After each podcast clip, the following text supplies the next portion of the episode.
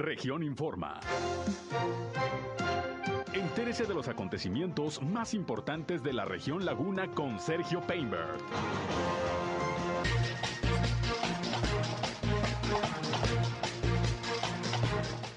Bienvenidos, ¿qué tal? ¿Cómo están? Muy buenos días, un placer, un gusto, como siempre, saludarles aquí en nuestra primera emisión de Región Informa.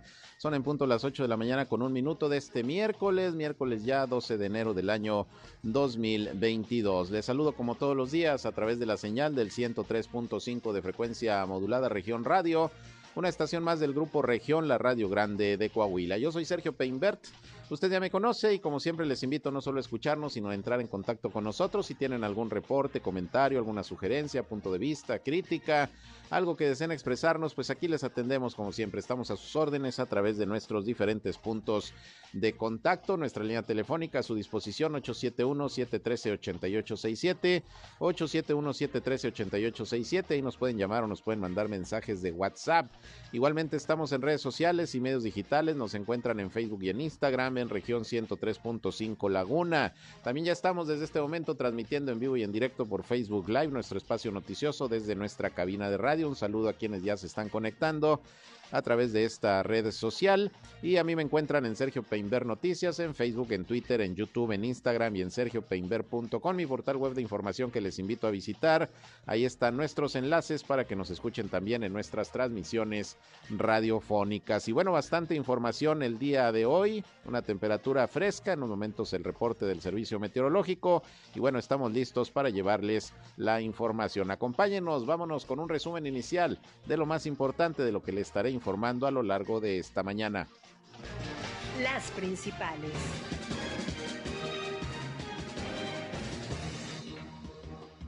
Como todos los días, se actualizaron los casos del COVID-19 tanto en Coahuila como en Durango. Coahuila ya reportó 900 casos más de virus SARS-CoV-2, mientras que en eh, Durango pues también se actualizaron las cifras, van creciendo los contagios y bueno, eh, están ya en estos momentos ambas entidades en semáforo epidemiológico en color amarillo. Y hablando precisamente de la situación del COVID en Durango, ayer por la tarde noche el gobernador José Rosa Saispuro a través de sus redes sociales informó que nuevamente dio positivo a COVID-19, por lo que se mantendrá trabajando en aislamiento desde su domicilio. Es la segunda ocasión que se contagia de COVID el gobernador de Durango, al igual que el presidente de la República, que en estos momentos continúa en aislamiento, recuperándose del virus SARS-CoV-2.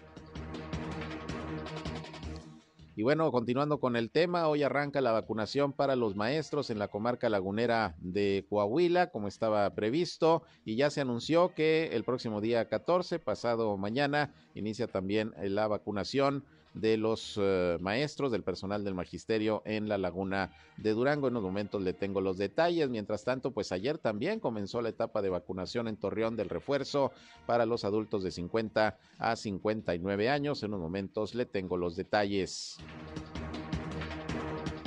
Y hablando de la vacunación, eh, mañana la Cámara de Comercio de Torreón estará colaborando con el gobierno federal y el gobierno del estado en este proceso de inoculación para los adultos de 50 a 59 años. Se esperan aplicar unas 1.200 dosis, según nos informó el día de ayer el presidente de la Cámara de Comercio de esta ciudad, Mariano Serna, y es así como organismos empresariales pues continúan colaborando con las autoridades en estos operativos de vacunación.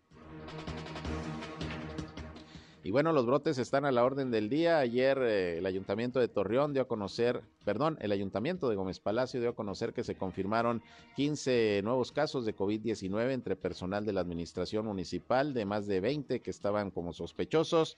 Se confirman 15. También la diócesis de Gómez Palacio, a través de su vicario, el padre Carrillo Gaucín, dio a conocer que ocho párrocos también están contagiados, con lo que se elevó a 20 ya el número de, de padres que han resultado con contagio en lo que va de esta pandemia. En un momento le doy los detalles porque también resulta que en el liste de la ciudad de Torreón hay por lo menos 25 eh, personas del personal que se encuentra en estos momentos con contagio. Así las cosas, pues prácticamente en la laguna, en Coahuila, en Durango y a nivel nacional, esta ola de contagios del COVID-19.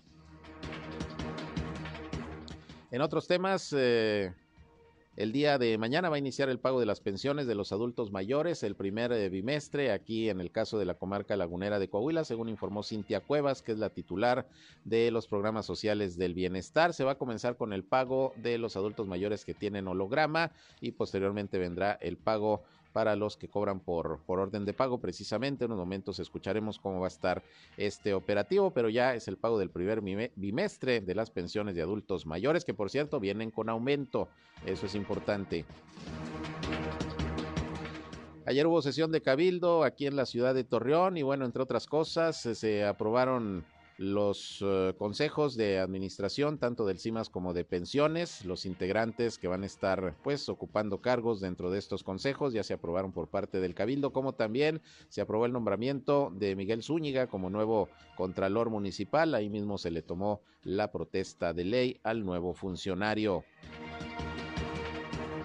Y en el marco del arranque de un programa de obras de construcción y rehabilitación de plazas públicas aquí en Torreón, el nuevo director de Obras Públicas del Ayuntamiento eh, Juan Adolfo Bombertrap dio a conocer que a más tardar este mes deberán terminar las obras que quedaron inconclusas en la administración anterior, entre ellas algunas en el bosque Venustiano Carranza, también en lo que tiene que ver ahí con el colector que se estaba introduciendo ahí por el eh, monumento al campesino sobre el periférico. A más tardar el día último de este mes tienen que quedar concluidas estas obras, asegura el director de Obras Públicas de Torreón. Bien, y allá en Gómez Palacio, el día de ayer, como se había previsto, se firmó finalmente el contrato colectivo de trabajo con el personal sindicalizado del ayuntamiento. Luego de esta manifestación que trabajadores hicieron el pasado lunes, pues en demanda de que ya se firmara el contrato y que se atendieran diversas peticiones. Ayer la alcaldesa Anabel Gutiérrez, junto con otros funcionarios y los representantes sindicales, firmaron este contrato con el que se busca que durante este 2022 pues haya una buena relación laboral entre sindicato y la administración municipal. Varios accidentes viales se registraron ayer aquí en la ciudad de Torreón, también hubo allá en Gómez Palacio, donde un camión, por cierto, se salió del camino ahí por el ejido La Popular y derribó un poste. En un momento le tengo detalles de algunos de estos percances, en donde afortunadamente, pues solo algunos lesionados, nada, nada de gravedad. Y bueno, hablando de temas eh, de vialidad, pues ya no sé si se percató, ya andan circulando las patrullas de vialidad aquí en la ciudad de Torreón. Eh, con una nueva imagen. Ahora las pintaron de color naranja con azul marino. Eran amarillas con blanco y azul también. Y bueno, pues parte de lo que había anunciado el alcalde Román Alberto Cepeda, el cambio de imagen de la corporación. Por lo pronto ya las patrullas están siendo repintadas de otro color. Son blancas, naranjas y vivos azul marino. Seguramente por ahí ya comenzará a observarlas.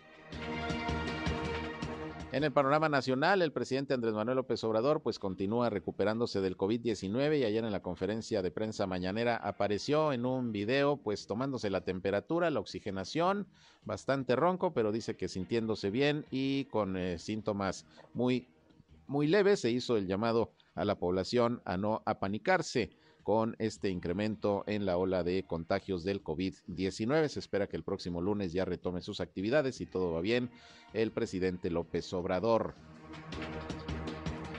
Le tengo también información internacional y todo, todo como siempre para que ustedes estén bien informados, bien informadas aquí en esta primera emisión de Región Informa. Son las 8 de la mañana con 10 minutos, tiempo como siempre de irnos hasta el servicio meteorológico con el previsor del tiempo José Abad Calderón para que nos diga cuál es el reporte de hoy. El clima. ¿Qué tal José? ¿Cómo estás? Muy buenos días. Muy bien, muy buenos días. ¿Cómo están ustedes? Muy bien, aquí listos para escucharte. ¿Cómo amanecimos hoy? ¿Cómo va a estar el día? Bueno, la temperatura mínima del día de hoy fue de 8 grados centígrados. Se espera que para mañana por la mañana tengamos eh, temperaturas nuevamente entre los 9 a 10 grados centígrados.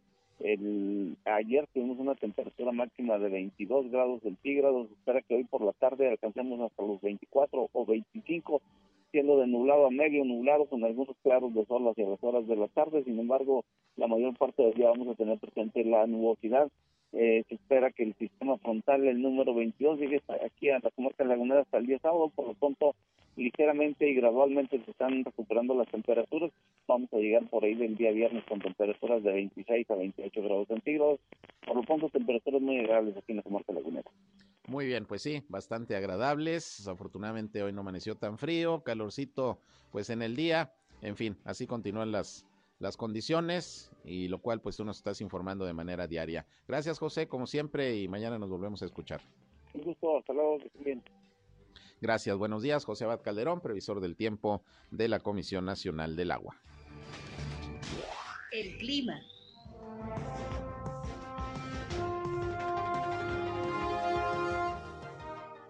Bien, y son las 8 de la mañana con 11 minutos. Vámonos, vámonos con el detalle de la información.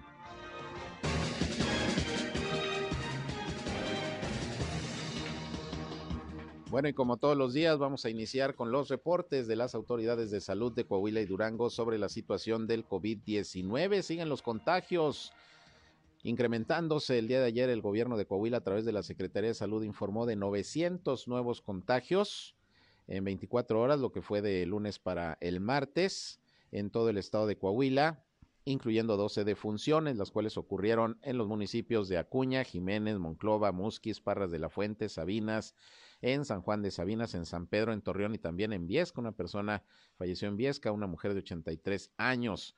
De los nuevos casos, bueno, ocupa el primer lugar de la lista Saltillo, con 160, seguido de Piedras Negras con 75. 70 en San Juan de Sabinas, aparece Torreón en cuarto lugar con 65 casos más. Otros municipios de la laguna que reportan casos son Matamoros, 19, también está San Pedro con 8 y Francisco y Madero con 2. Ya con estos números está llegando el estado de Coahuila a 110.176 casos positivos de virus SARS-CoV-2 y son 7.889 ya los decesos. Pero mire lo que hemos dicho en los últimos días, aunque el número de contagios se ha incrementado de manera importante, al doble o el triple de lo que se tenía diariamente en, en días anteriores, en semanas anteriores, pues la hospitalización no ha subido mucho. En Coahuila se reportan 194 pacientes que están siendo atendidos por virus SARS-CoV-2, tanto casos sospechosos como confirmados. De estos, 81 pacientes son de Torreón, 60 de Saltillo, 22 de Piedras Negras, 18 de Monclova, hay 7 en Acuña y 6 en San Juan de Sabinas. Le recuerdo que desde lunes Coahuila junto con Durango se encuentra en semáforo epidemiológico en color amarillo por la situación del incremento de los contagios, repito, pero no ha aumentado como se esperaría, eh, la hospitalización, lo que, insisto, y lo han dicho especialistas, habla de que ha funcionado la vacunación, pues para que la enfermedad eh, no sea grave eh, en quienes son, son contagiados. Bueno, así las cosas en Coahuila. Vamos a escuchar ahora el reporte del estado de Durango, en representación de Sergio González Romero, secretario de Salud, fue Alejandro Cardosa, quien ayer ofreció los datos de cómo está el COVID allá en Durango al día de ayer martes. Este martes 11 de enero del 2022 se confirman 52.606 casos positivos en Durango, de los cuales 1.456 continúan como sospechosos y lamentablemente han perdido la vida 3.101 personas aquí en Durango. Hoy se registran 189 nuevos casos de COVID-19 de los cuales 123 son del sexo femenino y 66 del sexo masculino. Del acumulado en el estado, 128 se, se presentaron en el municipio de Durango, 14 en Guadalupe Victoria, 11 en Pánuco de Coronado, 10 en Lerdo, 8 en Gómez Palacio, 6 en Rodeo, 5 en Santiago Papasquiaro, 2 en Ocampo y con un caso están los municipios de Hidalgo, Nombre de Dios, Poanas, Pueblo Nuevo y Tepehuanes. Del acumulado desde el inicio de la pandemia, Durango se mantiene en el lugar número uno con 28.530 casos positivos. En segundo lugar, Gómez Palacio con 10.614 y Lerdo en tercero con 2.781 casos. Bien, pues ahí las cifras, los datos de la pandemia del COVID-19 también allá en el estado de Durango, en donde, bueno, pues los números se han incrementado de contagios, como en Coahuila y en todo el país. Y bueno, hablando de contagios, ayer ya por la tarde-noche, el gobernador José Rosa Saizpuro, gobernador de Durango, informó que se volvió a contagiar de COVID-19, por lo que estaría trabajando aislado en su domicilio, al pendiente de toda la actividad del gobierno, pero pues eh, estará unos días eh, recuperándose del COVID-19, un gobernador más de varios que en los últimos días pues han resultado precisamente positivos al virus SARS-CoV-2. Es la segunda vez que el gobernador tiene contagio. Le pasó lo que al presidente López Obrador, que es la segunda ocasión también que, que se, se contagia de, de COVID-19. Y bueno, pues le deseamos pronta recuperación, que en unos días ojalá ya esté nuevamente en las actividades públicas. Por lo pronto, aislado el gobernador duranguense ante pues el contagio de COVID-19. Pero bueno,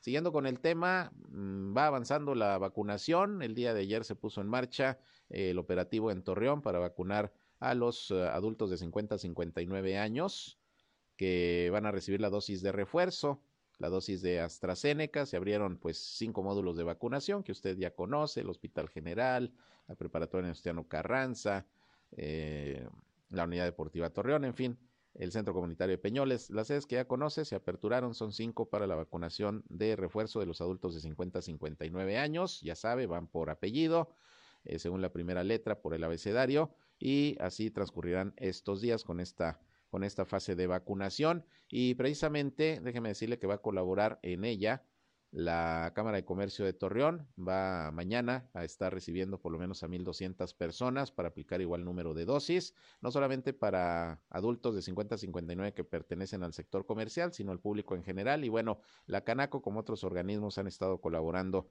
en estos operativos de vacunación. Ayer platiqué en principio sobre este tema con Mariano Serna, quien pues hizo la invitación para que acudan a esta Cámara a vacunarse a los que les corresponda. Vamos a escuchar lo que dijo. Efectivamente, este, nos están dando una jornada de vacunación para este próximo jueves. A partir de las ocho y media hasta la una de la tarde vamos a estar vacunando a, a personas con su tercera dosis de refuerzo de 50 a 59 años. Son todos los municipios y son todos los trabajadores de nuestros socios afiliados y también se da atención al público en general. Y la verdad, nosotros, pues nuestro compromiso social que tenemos eh, estamos siempre dispuestos para apoyar ya sea el gobierno federal, estatal o municipal y dada la naturaleza de, la, de lo céntrico que está nuestra Cámara, cuando hacemos jornadas de vacunación tenemos muy buena afluencia y nuestros afiliados mandan a su personal, se vacunan muy rápido y regresan a sus lugares de trabajo. Entonces se ha hecho muy buen trabajo en coordinación entre todos y pues siempre vamos a estar dispuestos a cooperar y apoyar por el bien de la, de la ciudadanía. Esperamos recibir 1.200 dosis para ser aplicadas. Ahorita todavía estamos haciendo listas porque hablamos con nuestros afiliados para que saber cuánto personal nos van a mandar y, y en base a eso hacemos la solicitud a, la Secretaría del Bienestar con la licenciada Cintia Cuevas y siempre nos ha mandado las, las dosis que estén necesarias. Bien, ahí tiene usted, pues es lo que comentó Mariano Cerna, así que mañana Cámara de Comercio se aperturará también como módulo para la vacuna de refuerzo de adultos de 50 a 59 años, una vez que ayer ya inició este operativo en las sedes que usted ya ya conoce como lo preparó el gobierno federal. Pero bueno, también le pregunté a Mariano Serna con la ola de COVID-19 que se está presentando, cómo están los comercios, qué medidas se están adoptando, cómo pinta el panorama ante la situación y no solamente por el COVID, sino en términos eh, económicos. Dice en principio que hay que cuidarse porque un cierre de la economía sería fatal, sobre todo para el comercio. Esto nos dijo también Mariano Serna es reforzar las medidas de seguridad, Sergio, o de, guardar la sana distancia, de entregar el gel antibacterial a nuestros a nuestros clientes cuando entren, ventilar los espacios, pedir que utilicen el, cubrebocas la, las personas que entran a nuestros negocios. Y créeme que, que, o sea, no hemos bajado la guardia, nosotros en Canaco hemos estado hablando constantemente con nuestros afiliados, hemos estado haciendo publicidad en redes sociales pidiéndoles que sigan guardando la, la sana distancia porque pues la pandemia no termina. Y sí recibimos muy buena respuesta de la mayoría y pues estamos atentos y pidiéndoles que refuercen las medidas de seguridad pues para evitar ya que suba más este esta nueva ola y poder salir adelante como siempre lo hemos hecho en Torreón y en Coahuila. Y la verdad, aquí nos da muy buena eh, buenas señales el, gobierno del estado, la Secretaría de Salud y el gobernador de que están haciendo todo lo posible porque si un cierre, la verdad, no, no lo soportaríamos ya. O sea, la vez pasada salimos pues, utilizando todos nuestros ahorros, muchos estamos endeudados, entonces ahorita tomar una medida de esa naturaleza sería muy, muy mal augurio para todo el comercio si se llegara a tomar, pero el gobernador ya nos dijo que no, que no va a hacer eso, que vamos a seguir abiertos, nada más nos pide el apoyo y nosotros somos los que tenemos que ponernos ahora pues muy atentos a, seguir las medidas de seguridad y pedirle a nuestros clientes que también ellos nos apoyen, o sea, es, es apoyarnos entre todos, el ciudadanía y gobierno, solamente juntos vamos a salir adelante. Bien, pues ahí está lo que comenta el presidente de la Cámara de Comercio de Torreón. Vamos a una pausa y regresamos. Son las 8 de la mañana ya con 21 minutos. Volvemos con más noticias.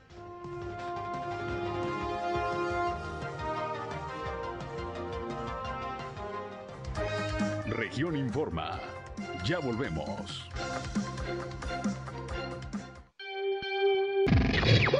Al aire, región 103.5. Continuamos en región Informa. Bien, y continuando con el tema del el COVID-19, como le decía, pues además de la vacunación para adultos eh, de 50 a 59 de refuerzo que inició el día de ayer aquí en el caso de Torreón, pues también inicia en la comarca lagunera lo que es la vacunación para los eh, integrantes del personal del magisterio, maestros, maestras y demás eh, trabajadores del sistema educativo del estado de Coahuila, aquí en la comarca lagunera. Hoy arranca prácticamente este proceso de vacunación. Habrá tres sedes, dos en Torreón, una en San Pedro, y bueno, ya quedó establecido el operativo para estar llevando a, todo el personal directamente a los centros de vacunación. Y ayer nuevamente, pues ya con todo listo, eh, Flor Rentería, la titular de servicios educativos en la Laguna de Coahuila, nos habló de cómo se van a ir dando las cosas con este ya proceso de vacunación del personal del magisterio, que por cierto le adelanto que también ya se anunció que a partir del próximo día 14 de enero, el próximo viernes, inicia la vacunación también para el personal magisterial en la Laguna de Durango y será una de las sedes ubicada ahí en Gómez Palacio, en la expoferia de esa ciudad. Se anuncia también ya la vacunación de maestros, maestras, personal magisterial en la Laguna de Durango a partir del próximo viernes 14. Vamos a escuchar lo que explicó Florentería sobre este operativo que inicia el día de hoy. Así es, mira, bueno, pues como todos ustedes saben, las sesiones que hizo tanto nuestro gobernador como las sesiones 35, 38 aquí en la región Laguna, bueno, pues afortunadamente ya vimos, ya tuvimos respuesta, una respuesta favorable, habrá una vacunación, una revacunación a maestros y maestros. Aquí en la aquí vamos a iniciar del 12 al 14 de enero tendremos dos sedes de vacunación aquí en Torreón y una sede de vacunación en San Pedro. Aquí en Torreón será en el centro de convenciones el otro punto de vacunación en esta ocasión va a ser la UTT y en San Pedro será el punto de vacunación, el tecnológico de San Pedro. Estamos ya organizados, estamos listos para participar en este proceso nuevamente. Mira, el día de ayer el secretario de Educación eh, presentó algunas eh, cantidades, hasta el momento aproximadamente será un 30% menos de los que acudieron en abril a vacunarse. En abril, aquí en la región Laguna, se vacunaron aproximadamente 25 mil maestros. Si restamos el 30%, estaríamos hablando de aproximadamente 17 mil maestros. Bien, y este 30% más o menos de maestros que ya no se vacunaría en esta fase, según explicó Florentería, pues son aquellos que ya en otras fases de vacunación quizá completaron su esquema con otra vacuna, eh, o que en estos momentos se encuentran contagiados de COVID-19, están aislados, no podrán acudir a, a, la vacuna, en fin, pero pues esto está ya listo, preparado. La verdad de las cosas es que el año pasado, en abril, que fue la vacunación de los maestros, que se aplicó la, la dosis de cancino, pues fue muy rápido eh, el proceso de, de vacunación. Eh, se organizaron las escuelas, las universidades y bueno, pues eh, fue, fue muy rápido eh, el proceso de inoculación. Seguramente en esta ocasión será, será igual porque el operativo prácticamente se da en las mismas en las mismas circunstancias. Así que, pues así están las cosas con el tema de la vacunación. Pero hablando de los contagios, le decía al inicio de este espacio que están a la orden del día. Mire, ya en Gómez Palacio el ayuntamiento confirmó que son 15 eh, personas que resultaron en los últimos días con contagio de COVID-19 de 25 que estaban con sospecha, trabajadores de diferentes dependencias del ayuntamiento. Bueno, pues 15 ya resultaron positivos al virus SARS-CoV-2 luego de las pruebas que se que se realizaron. Luego la diócesis de Gómez Palacio también a través de su eh, vicario, el padre Carrillo Gaucín, informó que actualmente ocho, ocho párrocos están también con contagio de COVID-19, estables todos, eh, recuperándose en casa. Y dice el padre Carrillo que en lo que va de la pandemia, 20, 20 sacerdotes han eh, resultado positivos al COVID-19 de los 57 que conforman la, diócesis de Gómez Palacio y bueno, se espera que se recuperen pronto. Y luego también el dirigente sindical del ISTE aquí en la ciudad de Torreón, de la clínica del ISTE, dio a conocer que 25 también trabajadores de esta institución están en estos momentos positivos al COVID-19 y pues ya recuperándose del contagio en sus domicilios, están en aislamiento. Entonces, para que se dé una idea de cómo prácticamente en todos lados en todas las actividades se están registrando contagios, por eso la necesidad de reforzar las medidas sanitarias, cuidarse, use el cubrebocas, si puede póngaselo doble y vacunarse. Son las medidas pues que recomienda la autoridad de manera permanente para tratar de ir en la medida de lo posible evitando que siga creciendo la ola de contagios de COVID-19. Pero bueno, vamos a pasar a otras cosas. También ya va a iniciar el operativo de pago de las pensiones de los adultos mayores el primer bimestre del año. Y aquí en la ciudad de Torreón, pues esto comienza ya el día de mañana, según nos informó Cintia Cuevas, que es la titular de programas del bienestar aquí en la Laguna de Coahuila. Se va a empezar con los adultos mayores que cobran a través de los hologramas. Y ya posteriormente se continuará con quienes eh, reciben su dinero a través de orden de pago. Vamos a escuchar a Cintia Cuevas sobre lo, que nos comentó ya sobre el pago de las pensiones de adultos mayores a partir de mañana. El día 13 eh, iniciamos con el pago de las personas que cobran por medio de hologramas. Los hologramas son una plantilla de estampillas mediante las cuales los adultos mayores hacen efectivo su cobro. Estas plantillas se les van a renovar ya que ya se les acabaron las estampillas. Se les va a entregar una nueva y con esa nueva van a cobrar su pensión del trimestre 1 del año 2022. Este va a ser la antigua Facultad de Ciencias Políticas de A a la L el día jueves 13 de enero y de M a la Z el día viernes 14 de enero. Las órdenes de pago eh, empezamos el día 17 de enero con las órdenes de pago. Ya nada más estamos afinando por ahí las sedes, que pues estimamos que van a ser las mismas, antigua Facultad de Ciencias Políticas y Sociales y de la Laguna. Eh, espero que nos validen calendario y sedes para poderles compartir de inmediato la convocatoria. Y pues también recordándoles que la pensión de adulto mayor tuvo un aumento de 750 pesos. Pasó de 3.100 a 3.850 pesos y la de la pensión para personas con discapacidad de 2.700 aumenta a 2.800 pesos. Es importante que acudan con su credencial original, sobre todo quienes van a recoger este, las plantillas no fotogramas, ya que necesitamos validar y acreditar este, la identidad de cada beneficiario. Eh, que acompañen, por favor, sus documentos con tres copias de credencial. Bien, pues ahí tiene usted, ese es el operativo también de pago de pensiones que se va a realizar por parte del gobierno federal para los adultos mayores, que viene, viene la pensión con incremento que dispuso el presidente López Obrador el año pasado, se sometió a consideración de los legisladores dentro del presupuesto y bueno, pues eh, una lanita más eh, este año que estarán recibiendo los pensionados. Bien, en otras cosas, eh, Ayer hubo sesión de cabildo aquí en la ciudad de Torreón que encabezó eh, el alcalde Román Alberto Cepeda. Fue una sesión de manera virtual y bueno, se tocaron varios puntos. Uno de ellos fue la aprobación por parte de los integrantes del Republicano Ayuntamiento de los eh, eh, miembros del el Consejo de Administración, tanto del CIMAS como de la Dirección de Pensiones.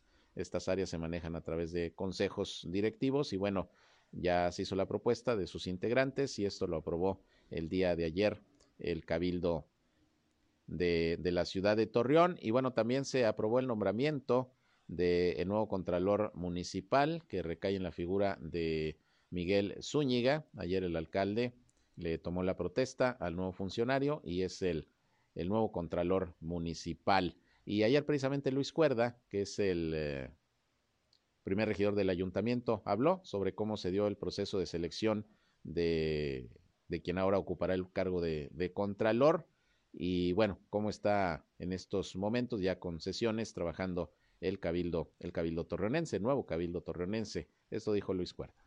Ya está definido el Contralor, ya tenemos Contralor Municipal, ah, fue a propuesta expresa hoy, la ley nos, eh, nos, obliga a tener una convocatoria y bueno, en base a eso se emitió una convocatoria, se recibieron los perfiles interesados y en la recta final hubo una mujer y un hombre que quedaron ¿sí? Se vio y se evaluó en igualdad de circunstancias y se tomó la, la solución en base al perfil, a la capacidad que se tenía y la experiencia. Este, siempre viendo por la paridad de género y siempre cuidando, como lo ha hecho patente nuestro alcalde, por el bien de la ciudadanía. El mejor perfil tiene que integrar las direcciones, ¿no? Eh, queda Miguel Zúñiga. Si él es contador, Miguel Zúñiga.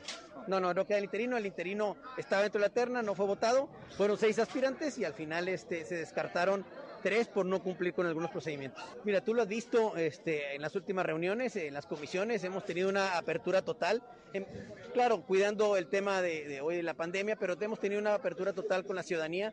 Estamos viendo y atendiendo a cada una de ellas y será un cabildo que estemos muy juntos eh, trabajando por el bien de Torreón, escuchándonos, escuchando a la ciudadanía, que es lo que nos ha pedido nuestro alcalde, buscando siempre hacer un Torreón distinto, un Torreón innovador. Esa es la, principal este, premisa que nos puso el alcalde y en base a eso trabajaremos fuerte, desde los reglamentos hasta la atención ciudadana. Bien, pues ahí lo que dice el primer regidor, por lo pronto pues ya hay nuevo contralor, Miguel Zúñiga, ayer se le tomó la protesta. Y bueno, también el día de ayer inició un programa de rehabilitación, de construcción de plazas públicas, de espacios eh, públicos, como lo había anunciado el eh, presidente municipal, Román Alberto Cepeda. Y bueno, en un acto que se llevó a cabo el día de ayer, el nuevo director de obras públicas, eh, Juan Adolfo Bombertrap, dijo que hay varias eh, obras que quedaron pendientes de terminarse de la pasada administración, algunas en el bosque Venustiano Carranza, el colector ahí por el periférico, cerca del puente del campesino, que también se estaba introduciendo, y algunas otras más que, bueno, se está analizando eh, a ver si es posible terminarlas en este mismo mes. Eh, y en dado caso, si no, pues incluso hasta suspender aquellas que se considere que todavía no llevan un, buen avance y que pues sea mejor reprogramarlas. Mi compañero Víctor Barrón platicó precisamente con el nuevo director de Obras Públicas, Juan Adolfo Bombertrap, y esto es lo que comentó sobre estas obras pendientes de terminar que dejó el pasado gobierno. Vamos avanzando con todos y cada uno de los contratistas, ya hablé, todos vamos avanzando, vamos a poner de antemano que es una obra heredadas, son obras que nos dejan heredadas y estamos terminando las obras, ¿no? Estamos avanzando, hay temas que luego se, se malinterpretan, digamos así, este, nosotros lo que queremos y la instrucción del alcalde es muy clara, las obras, así sean de la, de la administración pasada, se tienen que terminar con calidad, ¿sí? Ya el tiempo, entendemos, eh, ahí es donde viene la malinterpretación, que hubo un reclamo, me dicen, es que en tiempo, claro, pero no nos tenemos que poner un nuevo tiempo para terminarlas, ¿no? Los contratistas de viva voz así me lo dijeron. Tengo cartas donde hay compromisos de los contratistas, que algunas para el día 20, otras, pero las máximas son para el día 30 de enero. Tenemos que terminarlas. Por ahí tenemos la más atrasada, o sea, la que tiene un mayor retraso, digamos, que es el sistema pluvial campesino, ¿sí? Y ese es un tema de suministro de, de equipos. Pero estamos trabajando para acelerar el proceso y esperemos que el día 30 esté, esté ejecutada y en, en probada para cualquier eventual lluvia. Mira, son nueve contratos, pero en el sistema pluvial campesino son dos y hay un tema de un suministro de unas bombas para el rastro, que ese realmente no es obra. Digamos, la obra está ejecutada, lo que le falta es el suministro de unas bombas. El bosque también es otra de ellas. En el bosque hay dos contratos abiertos, ¿sí? Este, pero ya están por terminarse. Bien, pues ahí tiene usted lo que dice el nuevo director de Obras Públicas, seguimiento a estas obras que quedaron eh, inconclusas de la pasada administración y bueno, se espera que se puedan terminar en este mismo mes, que por cierto, en este mismo mes eh, también eh, las diferentes áreas de la administración municipal tendrán eh, que hacer un análisis de las condiciones en que fueron entregadas las oficinas, las diferentes dependencias, para que en caso de que haya alguna inconsistencia, algún problema, eh, la detección de alguna irregularidad, bueno, eh, precisamente en este mes es cuando se tiene la posibilidad de llamar a, cuentas, por decirlo de alguna manera, a los exfuncionarios de estas áreas, pues para que expliquen, para que den información de, de lo que se ha encontrado y que no, no esté correcto. Eh, se dan 30 días de plazo una vez que inicia la administración para revisar el proceso de entrega-recepción y bueno, es el mismo plazo que, tienen los actuales funcionarios de llamar a sus antecesores para dar alguna explicación de lo que, de lo que por ahí no cheque, no concuerde. Bien, por otra parte, el día de ayer, como estaba previsto, finalmente se firmó el eh, contrato colectivo de trabajo entre el Ayuntamiento Gómez Palatino y el eh, Sindicato de Trabajadores Sindicalizados como se había anunciado luego de que el lunes pues hubo una manifestación ahí de trabajadores del sindicato en la explanada de la presidencia municipal, pues pidiendo entre otras cosas que ya se firmara el contrato, que se les atendieran diversas demandas, dialogó la alcaldesa y algunos otros funcionarios con los dirigentes sindicales y bueno, finalmente ya en buenos términos se firmó este contrato para el ejercicio 2022. La firma se llevó a cabo ahí en la sala de Cabildo de la presidencia municipal y bueno, estuvieron representantes del área jurídica del ayuntamiento, el coordinador del gabinete, obviamente la alcaldesa eh, Anabel Gutiérrez. Y bueno, pues eh, ahí se comentó que por parte del ayuntamiento se tomaron en cuenta las opiniones, necesidades y peticiones del personal que pertenece al sindicato, se privilegió el diálogo, la apertura la confianza y bueno, se firmó un documento en donde pues se se reitera un trabajo coordinado entre los eh, trabajadores sindicalizados y la administración municipal. Ahí destacó la alcaldesa que no ha habido ningún incumplimiento respecto a las prestaciones de los trabajadores sindicalizados por parte de la administración y bueno, pues ya quedó, ya quedó firmado el documento. Pero también, por cierto, fíjese que sigue habiendo queja de la administración municipal, particularmente de la tesorería Gómez Palatina, porque sigue creciendo el adeudo de participaciones federales del Estado al municipio. El año pasado se estaba cerrando con una deuda de aproximadamente 50 millones de pesos de participaciones. Bueno, pues actualmente ya, según la Tesorería Municipal, el adeudo es de 71.6 millones de pesos. Es el retraso que se tiene en el depósito de las participaciones por parte de la Secretaría de Finanzas del Gobierno del Estado de Durango a Gómez Palacio. El adeudo más antiguo tiene 127 días, que son 13.4 millones de pesos que debieron depositarse desde el 6 de septiembre de 2021, es decir, desde septiembre no les han depositado eh, las participaciones federales al municipio que llegan vía Estado y bueno, pues se siguen haciendo negociaciones con la Secretaría de Finanzas a ver cuándo pues hay posibilidades de que ya aporten este recurso porque sí ha visto eh, con serios problemas, sobre todo no se diga a finales del año pasado, la administración pues para cumplir con todos sus compromisos económicos, desde el pago de nóminas, proveedores, etcétera. Y bueno, vamos a ver qué respuesta da el gobierno del estado. Por lo pronto, casi 72 millones de pesos ya a deuda al municipio de Gómez Palacio de participaciones y habrá que ver cómo andan los retrasos también en otros en otros municipios del propio, del propio estado. A ver cuándo hay respuesta, vamos a estar pendientes. Vamos a otra pausa y regresamos. Son ya las 8 de la mañana con 40 minutos. Volvemos con más.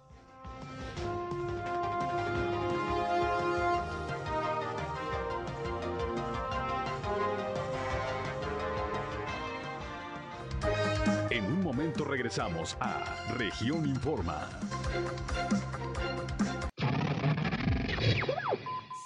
Región Radio 103.5. Regresamos a Región Informa.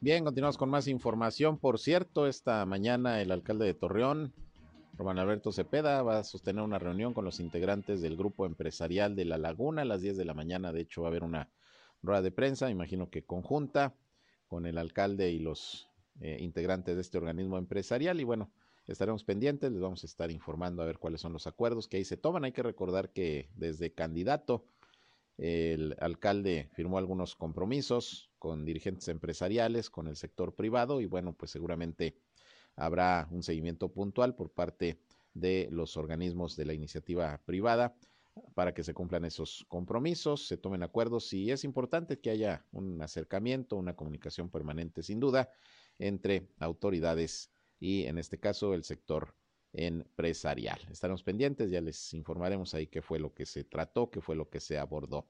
Por otra parte, continúa la invitación por parte primero de las tesorerías municipales aquí en la comarca lagunera para que acuda a pagar el predial con los descuentos que se están aplicando en estos momentos. Eh, en Torreón ya sabes del 20%, en Gómez Palacio también y 15% de descuento en Lerdo. Es un poquito menos el descuento eh, en el pago del impuesto predial, pero bueno, eh, vale la pena que usted lo aproveche.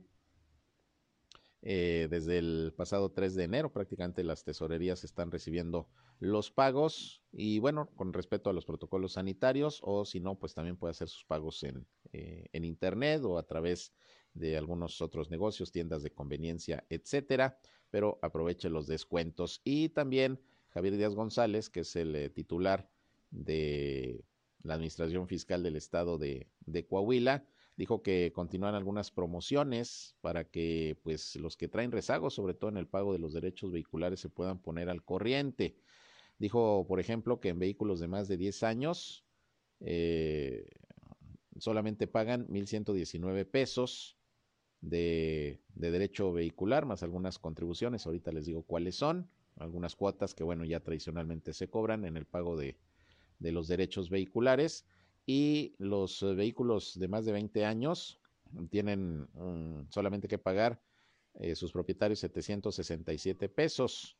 Repito, esto de derechos vehiculares, además de las contribuciones que son un impuesto adicional para el fomento a la educación y la seguridad pública, eh, también el concepto de derechos por expedición de tarjeta de circulación y calcomanía con el número de identificación o refrendo anual, más la contribución para el fomento al deporte. Esto es lo que se paga aparte de, de lo que ya le estoy comentando para los vehículos de 10 y 20 años de antigüedad. Esta es una de las facilidades que está dando la administración fiscal, además de que puede hacer sus pagos, también ya sabe vía vía internet en la cuenta en la página, perdón, en la página eh, Paga Fácil y bueno, también eh, para los adultos mayores y pensionados se está aplicando un 25% de descuento sobre vehículos de modelo 2018 al 2022.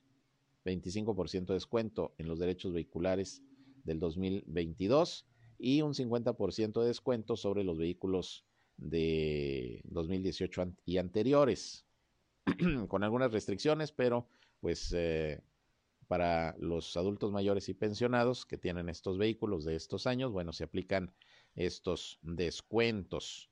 También hay que recordar que se está en estos momentos promoviendo un sorteo para los contribuyentes cumplidos, los que paguen sus derechos vehiculares y placas antes del 31 de marzo, que es el plazo que generalmente se da. Bueno, se les va a permitir participar en un sorteo de dos casas nuevas, una en la región sureste y otra en la comarca lagunera, 15 autos último modelo, o hay también 40 premios de 50 mil pesos para que, pues ya sabe, si cumple, usted puede quizá ganarse también un premio eh, que está ofreciendo la Administración Fiscal de el gobierno de Coahuila. El portal web, por si quiere hacer los trámites vía internet, es www.pagafacil.gov.mx. Ahí se pueden eh, hacer consultas o pagar en línea las 24 horas, los 365 días del año, expresó Javier Díaz González, repito, el administrador fiscal del estado, para que usted aproveche por si trae ahí sus adeudos y para que cumpla puntualmente precisamente con el pago de los derechos vehiculares. También le recuerdo que en la laguna de Durango, bueno, en todo el estado de Durango, se está aplicando un 25% de descuento en el pago del refrendo vehicular, el 90% de descuento en las multas, los recargos, las actualizaciones por los adeudos y también están al 25% de descuento las licencias nuevas y las renovaciones.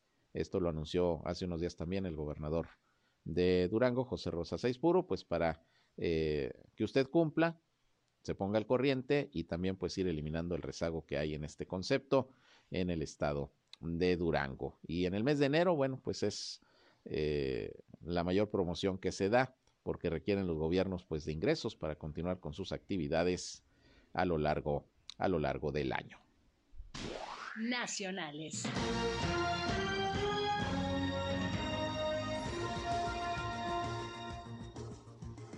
Bien, y vámonos con más información. Fíjese que, bueno, pues el día de ayer la Secretaría de Salud de nuestro país informó que México registró 33.626 nuevos contagios de COVID-19, que déjeme decirle que es la mayor cifra registrada de un día para otro en 24 horas durante la pandemia. Con estos contagios ya se alcanzó un total de 4.170.066 casos positivos. También hubo 162 muertes reportadas el día de ayer, con lo que ya la cifra de decesos llegó a 300.574. Pero bueno, ayer la cifra más alta de contagios de COVID-19 en lo que va de la pandemia, ¿eh? No de esta ola, sino en lo que va de la pandemia. Así que pues ahí están las circunstancias que están presentando con esta ola de COVID en nuestro país. Y como le decía el día de ayer el presidente Andrés Manuel López Obrador, que se encuentra aislado, pero trabajando debido al contagio de COVID-19, pues apareció en la conferencia de prensa mañanera que ahorita las está encabezando el secretario de Gobernación, Adán Augusto López. Y bueno, pues ahí dijo sentirse bien, estaba nada más bastante ronco, con un poco de, ardor en el pecho, pero dijo que se sentía bien, ahí se tomó la temperatura, salió bien, la oxigenación salió bien y dijo que pues no debe haber eh, temor por esta ola de contagios. Dijo que afortunadamente ya la vacuna ha funcionado y que bueno, pues nada más tomando las medidas pertinentes de aislamiento eh, y recomendaciones médicas se puede salir adelante. Se espera que el presidente pueda retomar ya sus actividades públicas el próximo lunes, según lo que ayer dijo el eh, secretario de Salud eh, de México, Jorge Alcocer, también durante la conferencia de prensa mañanera. Y el presidente López Obrador pues hizo cambios en su equipo de trabajo. Fue designado como nuevo director del Fondo Nacional de Fomento al Turismo, Fonatur, Javier May, quien eh, recibió la encomienda de poner en marcha pronto la magna obra ferroviaria del sexenio, que es el tren Maya. Ese fue uno de los nombramientos que el día de ayer precisamente se dieron a conocer dentro del equipo de trabajo del presidente López Obrador. Hay nuevo titular de Fonatur, también hubo algunos cambios en subsecretarías y bueno, pues el objetivo es que se le ponga celeridad al proyecto del tren Maya.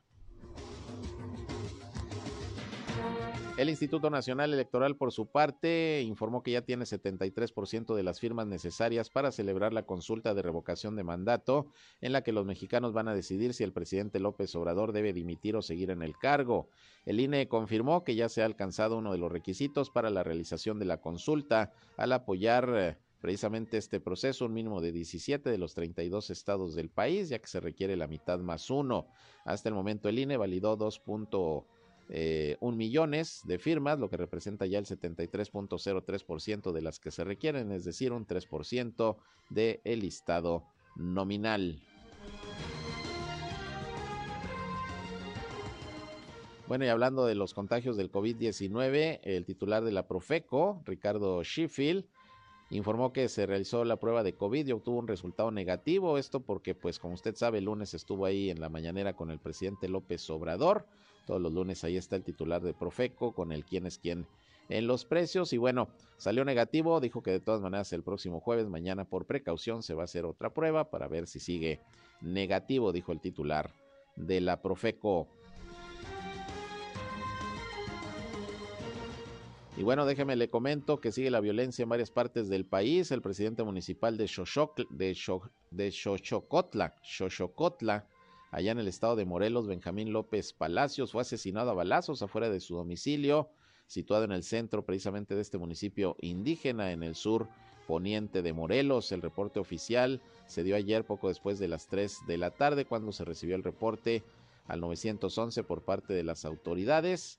Y bueno, pues en el lugar se encontró el cuerpo sin vida del el alcalde, del presidente municipal de Xochocotla, Morelos Benjamín López Palacios internacionales.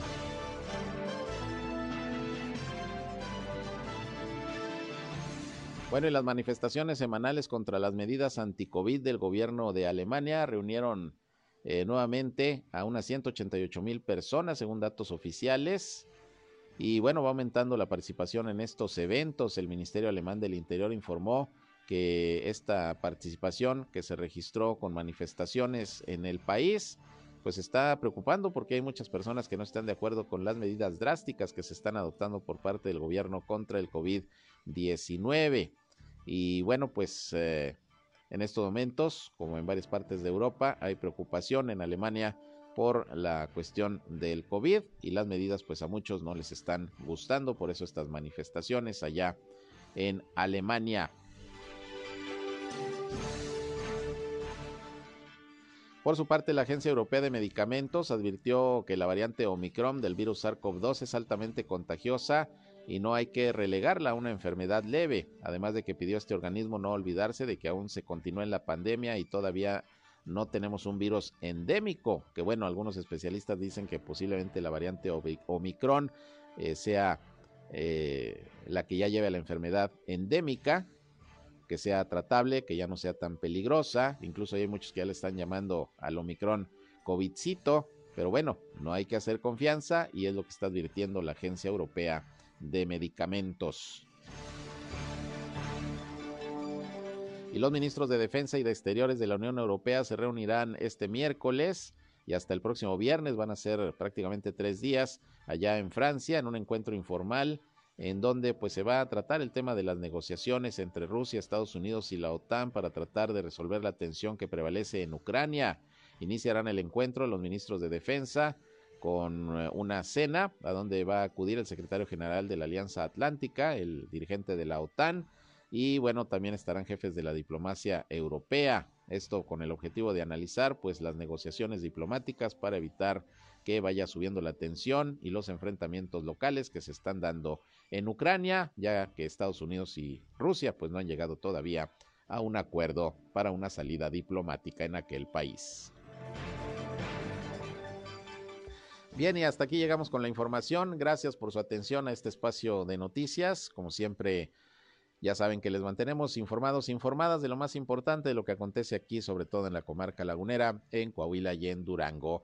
Eh, a la una de la tarde estoy nuevamente con ustedes para que nos acompañen. Por lo pronto sigan con nosotros aquí en el 103.5 de frecuencia modulada Región Radio, una estación más del Grupo Región, la Radio Grande de Coahuila. Que tengan muy buen miércoles, ya mitad de semana. Cuídense, aquí les seguimos informando. Muy buenos días, yo soy Sergio Peinbert, usted ya me conoce. Pásenla bien.